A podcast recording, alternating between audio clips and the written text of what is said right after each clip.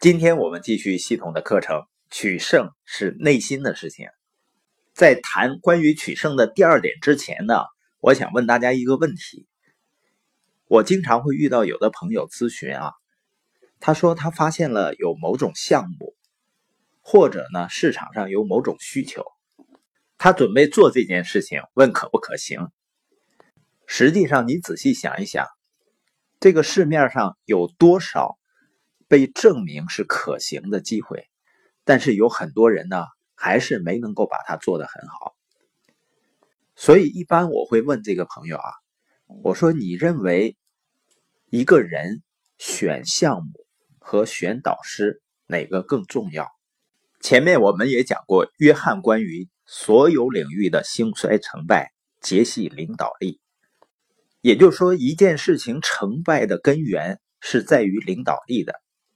关于选项目重要还是选导师重要这个问题呢，我们不做深入的探讨，大家呢可以自己去思考。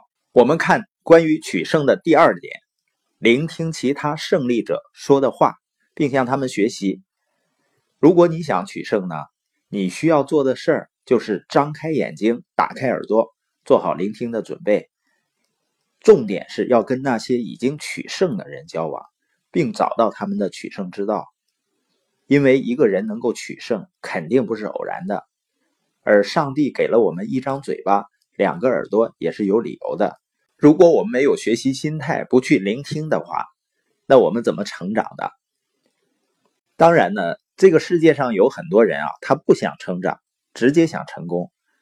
有一个故事呢，说一个小男孩和他爷爷下棋。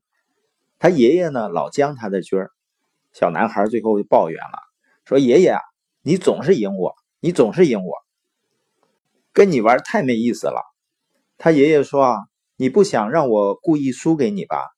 如果我故意输给你，你就什么都学不到了。”小男孩说：“我不想学什么，我只想赢你。”你认不认识很多像这个小男孩那样的人啊？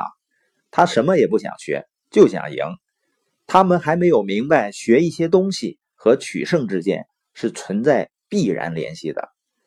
因此呢，很多人每天都在找捷径，他们都想找一条容易的路，他们不想跑过全场，不想付出代价，而是直接就站在领奖台上领取奖章。所以，要学会让内心取胜呢，就需要和胜利者交往。我们要闭上嘴巴，准备好笔记本和笔。然后呢，向他们提问。约翰就是这样去建立一个大型教会的。他在二十几岁的时候，就给美国最大教会的主任牧师打电话，然后呢，花一百美元请他吃了顿午餐，问他为什么如此成功。因为没有任何人的取胜是出自偶然的。如果你能找到他在人生中取胜的秘诀，那你就能找到在自己人生中取胜的方法。约翰呢，在他的教会里培养领导人，持续了十四年的，每个月都有一个星期六，他和他的领导人们一起吃早餐，然后呢，用一个早上的时间教他们领导力原则。约翰希望呢，他们能够从胜利者身上学习，所以有一年呢，他给他的领导人们留作业，他每次上完课，比如说讲的题目是承诺。那他们的作业就是在下次上课时，他们需要寻找一个有承诺的人，或者承诺于工作，或者承诺于家庭，采访他半个小时，然后回来告诉约翰，他们从这个人身上学到了什么有用的东西。约翰发现啊，那真的是改变很多人一生的一年。每个月呢，他都布置这样的作业，结果呢，让他非常吃惊。那如果你和胜利者在一起，你要留意和寻找这些事情。第一件事情呢，就是承诺。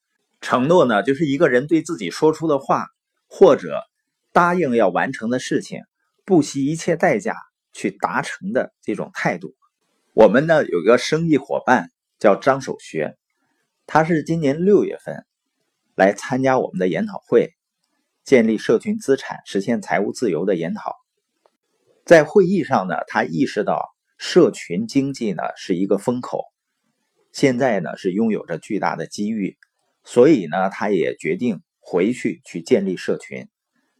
他看呢，大家在群里都订立目标，说要在多长时间完成三千六百人的社群，所以呢，他也给自己定个目标，八月二十六号，也就是两个月之后完成三千六百人。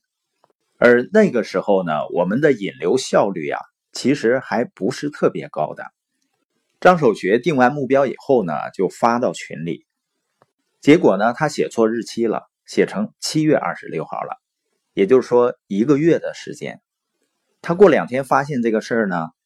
你像一般的人啊，就觉得我发错了，写错了，那我解释一下，然后再修改一下日期。而首学呢，他觉得既然我发出去了，我就要在这个日期之前完成目标。而他也真正就在七月二十六号之前把三千六百人的社群建完。其实呢，他在六月份参加大会的时候。他甚至连怎么建群都不知道，并且在这个过程中，他总结提炼了很多非常宝贵的经验，这样使整个团队的引流的速度大大的提升。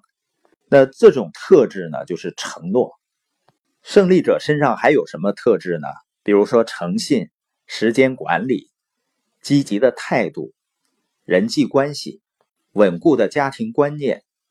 内心的平静，优先次序。关于优先顺序呢，有很多人问我，说汪老师啊，好像这一段时间推动社群，你的时间应该比较紧张，会比较忙，哪有时间去学习呢？我说，如果有一天我忙到连学习的时间都没有的话，那我团队的领导人就不要和我一起往前走了。那你能够给人们带到哪里呢？实际上，一个人很忙，而没有得到自己想要的结果，只能证明呢，我们还很笨。那唯一解决的方案呢，就是成长。所以，越忙的人越应该去学习，越应该成长，去提升自己的效率。所以呢，我永远是把成长放在最优先的事项上去考虑的。那我就永远有足够的时间去学习。有些人呢，生活是一团糟的，有经济问题啊，家庭问题啊，生意问题，工作上还有很多问题，而人们试图用产生问题的思维去解决这些问题，实际上往往是徒劳无功的。你需要提升你的思维水平，所以我能够给人们的最重要的一个建议，就是如果有一天你开始。把成长放在最优先的位置上去考虑的时候，你忽然发现这些问题都迎刃而解了。那我们今天课程的重点呢，就是聆听其他胜利者说的话，并向他们学习。